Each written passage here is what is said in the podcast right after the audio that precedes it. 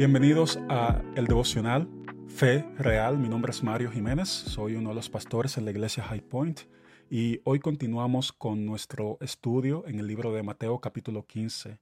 Vamos a leer desde el verso 22 hasta el 25 y estamos leyendo en la Nueva Biblia Las Américas. Pero antes oremos. Padre Celestial, gracias, gracias por tu palabra maravillosa, hermosa y perfecta. Ayúdanos a conocerte más a través de ella y permítenos ponerla en práctica. Ayúdanos a verte con claridad para poder conocerte mejor. En el nombre de Jesús, amén.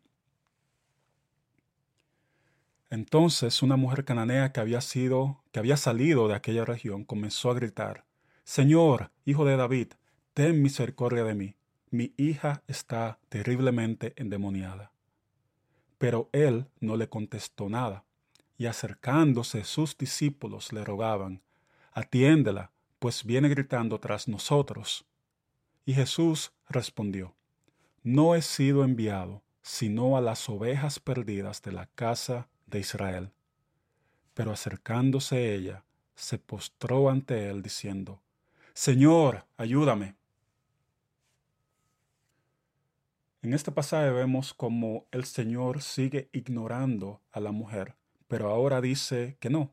Esta mujer que era de la región de Tiro y de Sidón eh, no pertenecía al pueblo de Dios, no pertenecía a las ovejas de Israel. Y esta declaración parece contradictoria, que Jesús dijo, no he sido enviado solamente sino a las ovejas perdidas de Israel, pero en realidad no, porque Mateo, el escritor de este libro, quiere ayudarnos a ver que la misión de Jesús incluía a todas las naciones, no solamente a los judíos. Pero este texto me revela algo muy importante acerca de Dios, y es que Dios es fiel a su pueblo.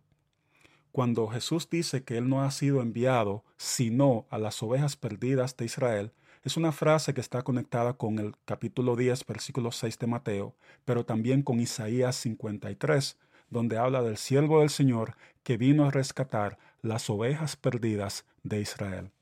Esta misión tenía el objetivo de reconciliar al pueblo de Israel y a todas las naciones con Dios. Eso también está en el libro de Isaías capítulo 42 versículo 6. Ahora, ¿qué me dice este texto acerca de mí? ¿Qué me revela sobre mi condición como ser humano? Y es que cuando el Señor dice que no, Él lo dice porque está probando mi fe.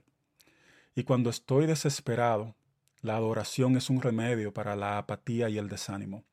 Esta mujer vino y se postró delante del Señor, aunque Él le había dicho que Él no había venido a atender sus necesidades.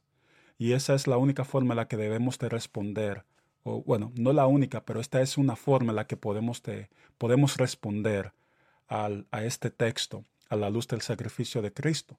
Y es confiando en su amor inagotable, confiando de que aunque no seamos parte del pueblo de Dios, entre comillas, en un momento, siempre podemos acercarnos a Dios y clamar por misericordia, porque Dios no rechaza un corazón humilde y sincero.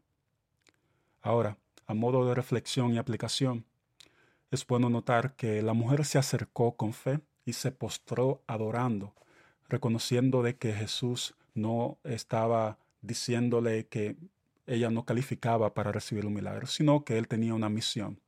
Por eso la mujer había sido, ah, que había sido ignorada y que los discípulos que la consideraban una molestia, ella viene y se postra y adora, reconociendo que el Señor puede responder a sus necesidades.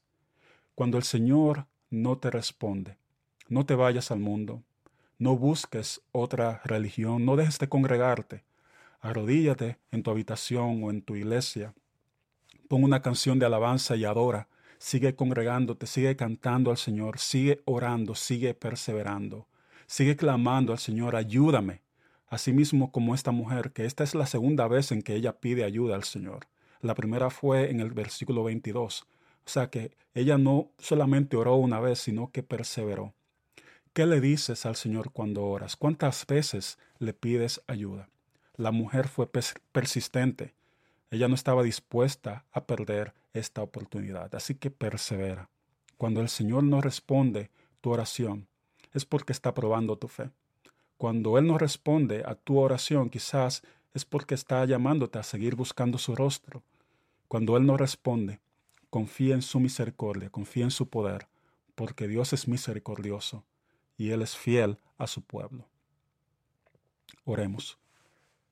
Padre Celestial, gracias porque a pesar de que en otro tiempo no éramos tu pueblo, ahora sí lo somos, y tú has sido fiel a tu pueblo por todas las generaciones. Ayúdanos a confiar en ti aun cuando, cuando no vemos una respuesta a nuestras oraciones inmediatamente. Ayúdanos a perseverar, a seguir clamando por tu ayuda, a confiar de que tu amor inagotable es mejor que la vida y de que tú mereces nuestra adoración. Danos la fuerza para seguir caminando contigo. En el nombre de Jesús.